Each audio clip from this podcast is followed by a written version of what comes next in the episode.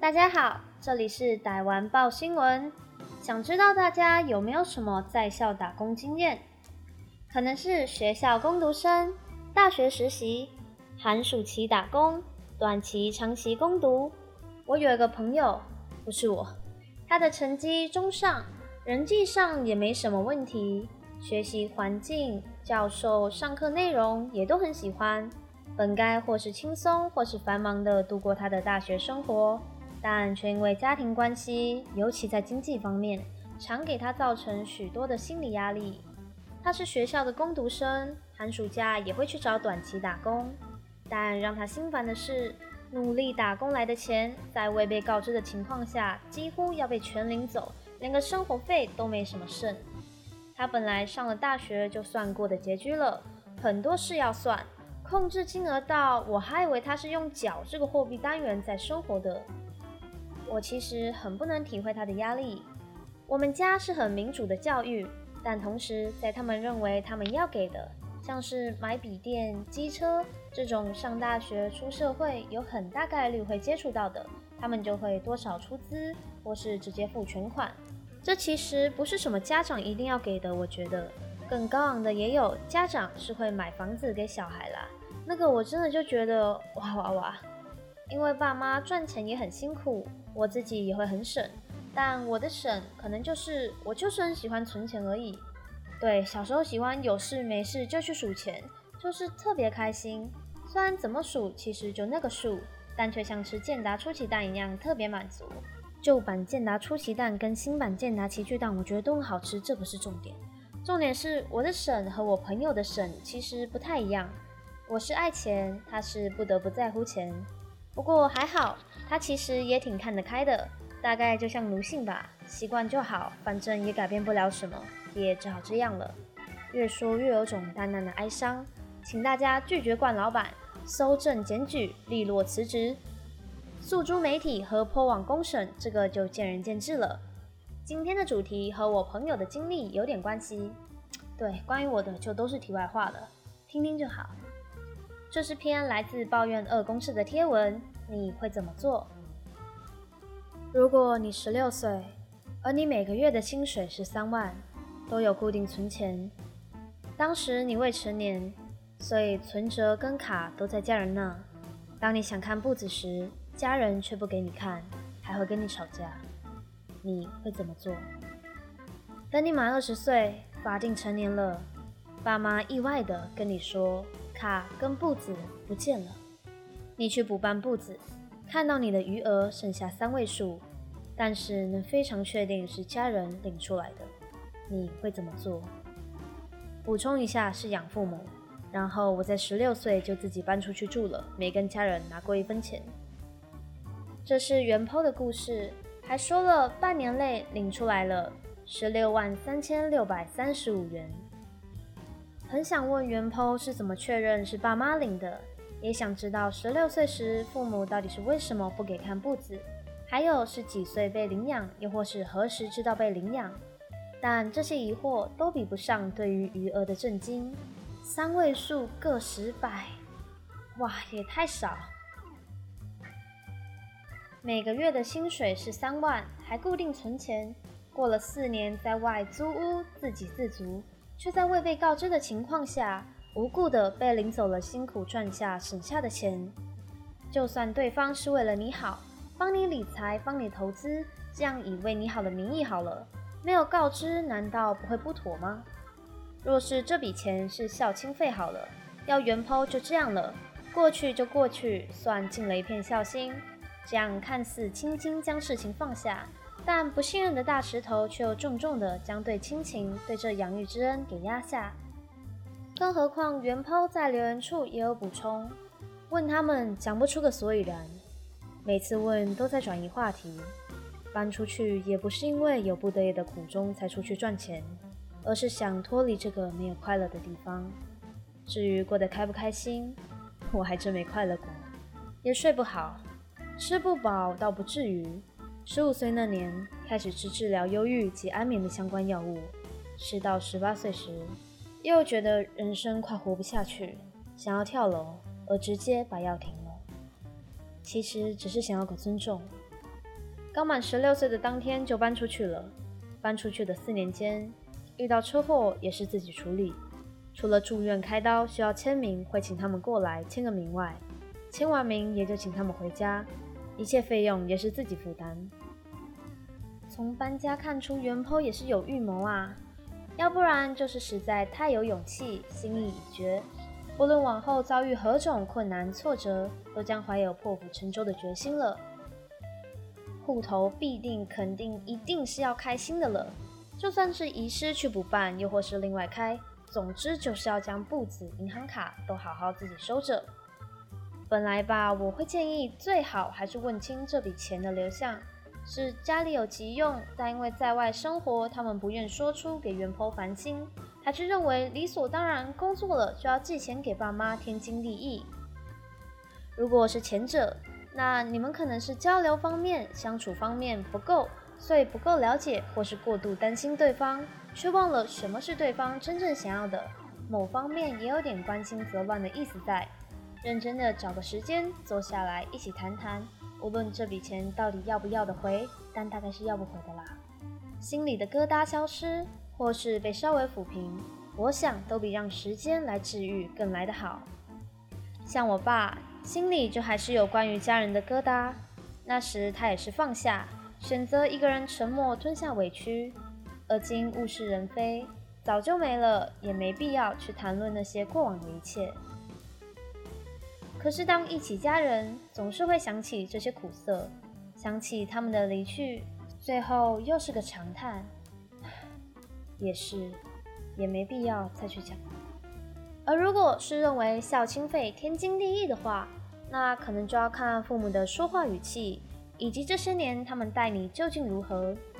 他们是养父母，选择了领养，无论当时的理由是为何，他们成为了你的监护人，该负起的责任是少不了的。所以用帮你付的学费也好，生活费也罢，用这些物质上的付出作为理由，将这件事视作理所应当，所以义正言辞，所以可以做出不问自取的行为，这未免也太过寒心。是为了完全的将彼此间的情感消磨耗尽，也不甚在意吗？但现在我觉得，问吗？想问就问吧。到底是有什么理由才不能告诉我？不是一家人吗？还是他们知道元坡的病情，像是忧郁、失眠，很担心你，所以隐瞒？但这又不太可能。毕竟，只要询问过医生，就会知道与忧郁症患者的相处办法没有捷径，简单直接。最根本重要的就是陪伴，不要在语言上有所刺激之类的。但当你的家人让你感到压力或是不快乐，也不用强迫硬要在一起生活，还是以对自身最合适的环境为好。有点离题。从原 po 所透露的讯息，虽然并不全面，而且有好多能被说是有挂。的很多点，但我想还是不要太过打探隐私，先就单单针对他们在这让你看步子卡的回避，以及突然的告知遗失，还有发现被领走的钱，更甚至能让你确定是被爸妈领走钱的这些种种，心里的不舒服是大海淹没过了全身，窒息感让人难以呼吸，难以开口的话语像怒火焚烧了全身。可随之而来的又是天寒地冻的冰冷。我是一个人，一个个体，却能被如此的毫不在乎。是个人都会多想，是个纤细敏感的人更会爆发。但同样是个子女，就会不知所措，满意的情绪又难以对父母开口，又或是知道开口也无用。我们是有赡养父母的义务，但前提是父母在此前也有好好教育照顾我们。小孩只要不是大脑上、精神上出现疾病或是人格上的扭曲，一般是不会反对照顾父母的。当然，也是有白眼狼或是家庭上亲人间相处的问题啦，这个就是避免不了，好烦。也建议大家好好静下心沟通，怕情绪太过激动，可以用写的或是打字交流。我就是烂，我的家人也就是烂的这种心态，你自己 OK 那是 OK 啦，但要是你多少会在意。还是在你们之间的一切达成难看的要命又完全解不开的死结前，好好的正视这件事吧。急用也好，孝亲费也好，原 po 就放下不管吧，反正答不出来，总不可能是用你的钱赌博，最后翻倍赚得盆满钵满的，就是用掉，就是难以解释，就是对你闭口不言。你的信任错付了，这几年的情爱与时光究竟是错付了，死心，快死心！等你过几年要是放下了，或是他们有意补偿、有心道歉，你想接受再说吧。现在就死心，补办后自己理财。这几年的一切苦都当报恩，不管到底是不是恩，总归是活着，物质上也不缺，给个勉强及格分。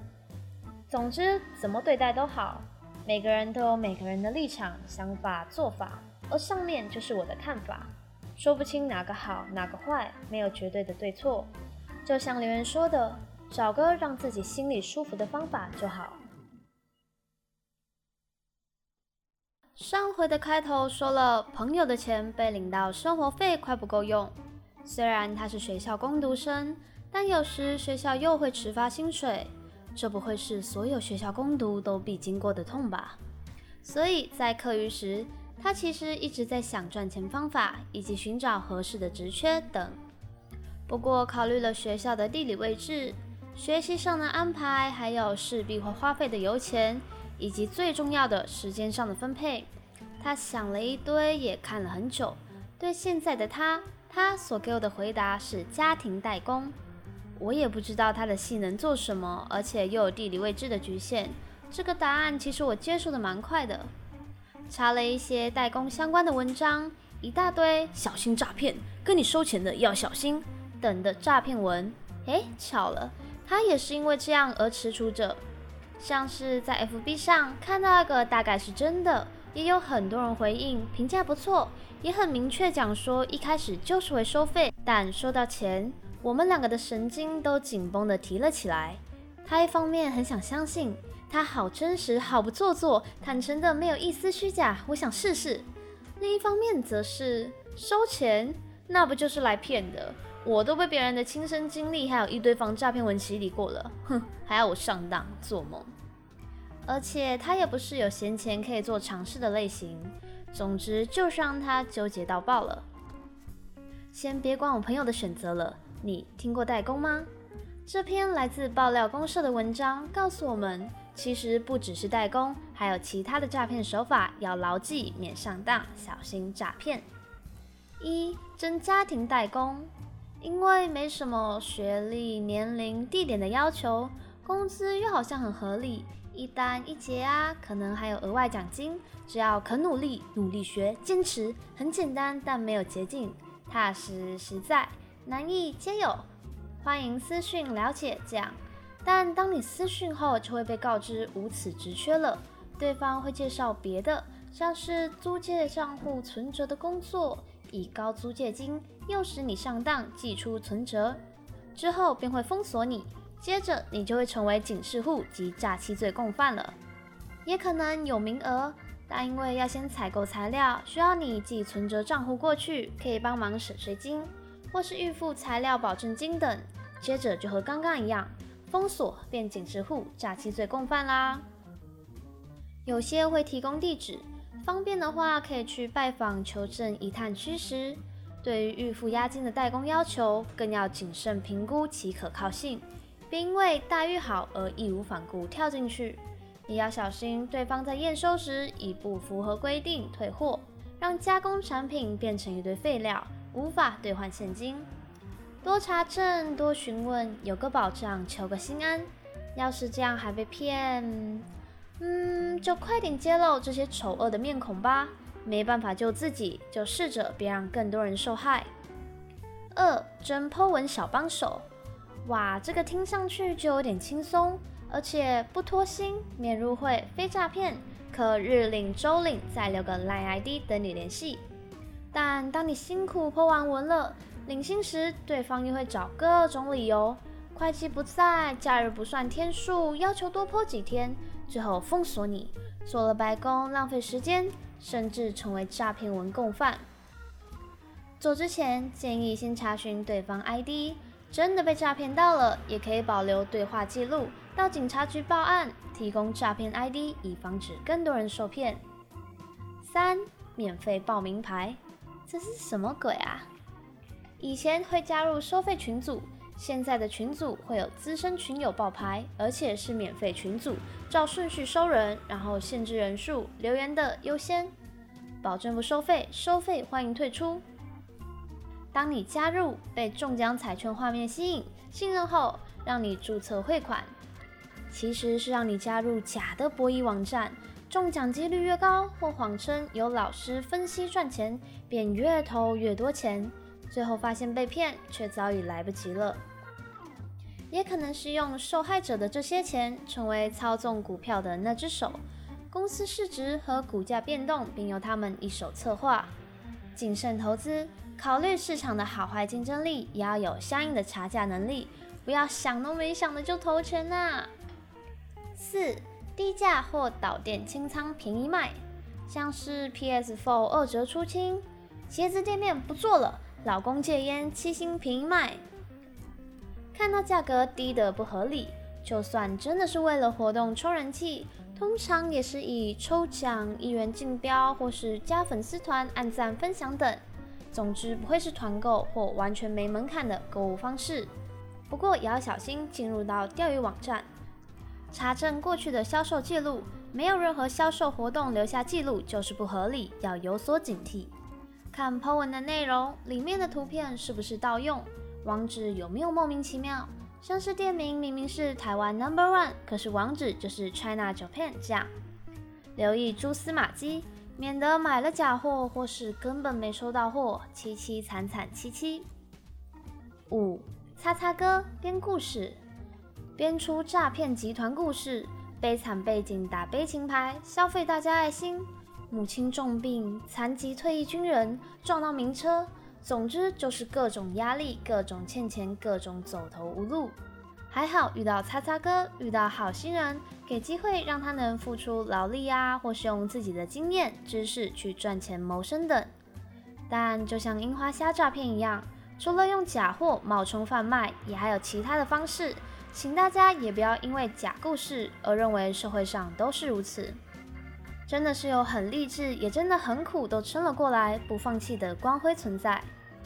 那些才是真正让我们感动，并且想去消费看看，有缘或是合胃口，成为长期顾客的存在。六、其他类型诈骗。说到诈骗，怎么能不提到假冒政府、社服单位的名义呢？假冒名义做问卷调查之后，要你拍身份证存折的照片，拍完各自也拜拜啦。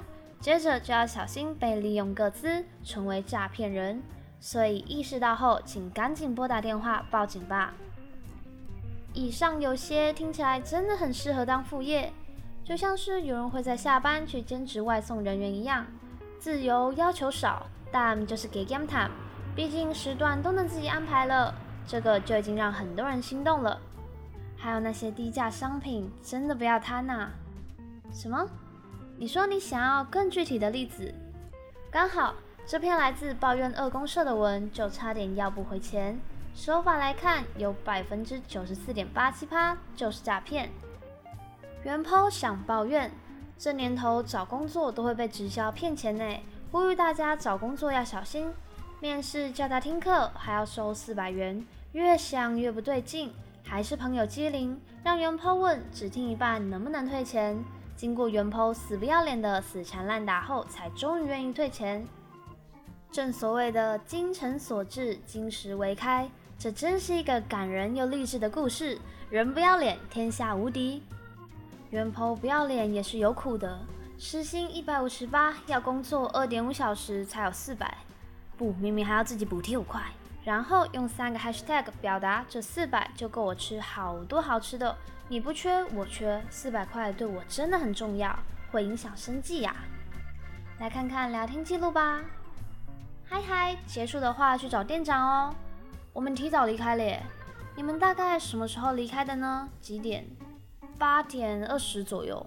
好的，了解。那你们听到一半有什么想法吗？我只听一半呢，可以退我两百吗？两百我可以吃两餐呢。煞风景，笑死我了。中间大概又聊了些别的，元抛又说：“这都不是重点，重点我只听一半，可以退我钱吗？”我很喜欢你的坚持，加油！你还记得我有跟你说晚上时间都留下吗？我记得啊，但面试之前没有说会收钱呢。你是自己拿钱出来缴，还有签到的，还是有人逼你的呢？没关系啦，就当我今天出门掉了四百块哦。面试还要收钱，我也是第一次见到。如果缺了这四百块钱，你觉得会影响你的生计的话，也可以跟我说。对啊，我觉得四百块确实影响我的生计啊，少吃好几餐没有影响吗？帮你申请看看退款，虽然我们七年以来还是第一次遇到，那给我你的账号呀，帮你跟店家申请。你们不要再压来压去了，好欠揍！麻烦你喽。申请退款大概需要七到十四个工作天，因为所有账务会先到公司后端系统经过申请，再将款项退还给你。如果有任何疑问，可以私信我。好的，谢谢你，辛苦了哦。结束了。他们有点火药味的对决结束了。在这篇文的留言，大家都很惊讶，我很了解这种惊讶。面试收钱，说真的很前所未闻。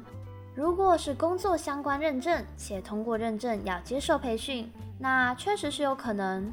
但那也不会说面试一开始就要收钱，而且可能会在之后另外约个时间训练，或是从薪水扣。要是没有任何依据，像元抛不知道在听什么。那还是不要缴纳为好。要是已经缴纳了，保存好转账证明以及相关证据，再与公司协商，或像原 po 一样与相关的负责人要求说明。要是被拒绝，协商不成，不要放弃，我觉得还可以再拯救一下，向劳动监察大队检举，举报不成，可以申请劳动仲裁。要是再不服，再试着向法院起诉。虽然我觉得这么小的事情，他们不太会想处理。你自己可能也不想麻烦这么久，这个我也不能帮你决定。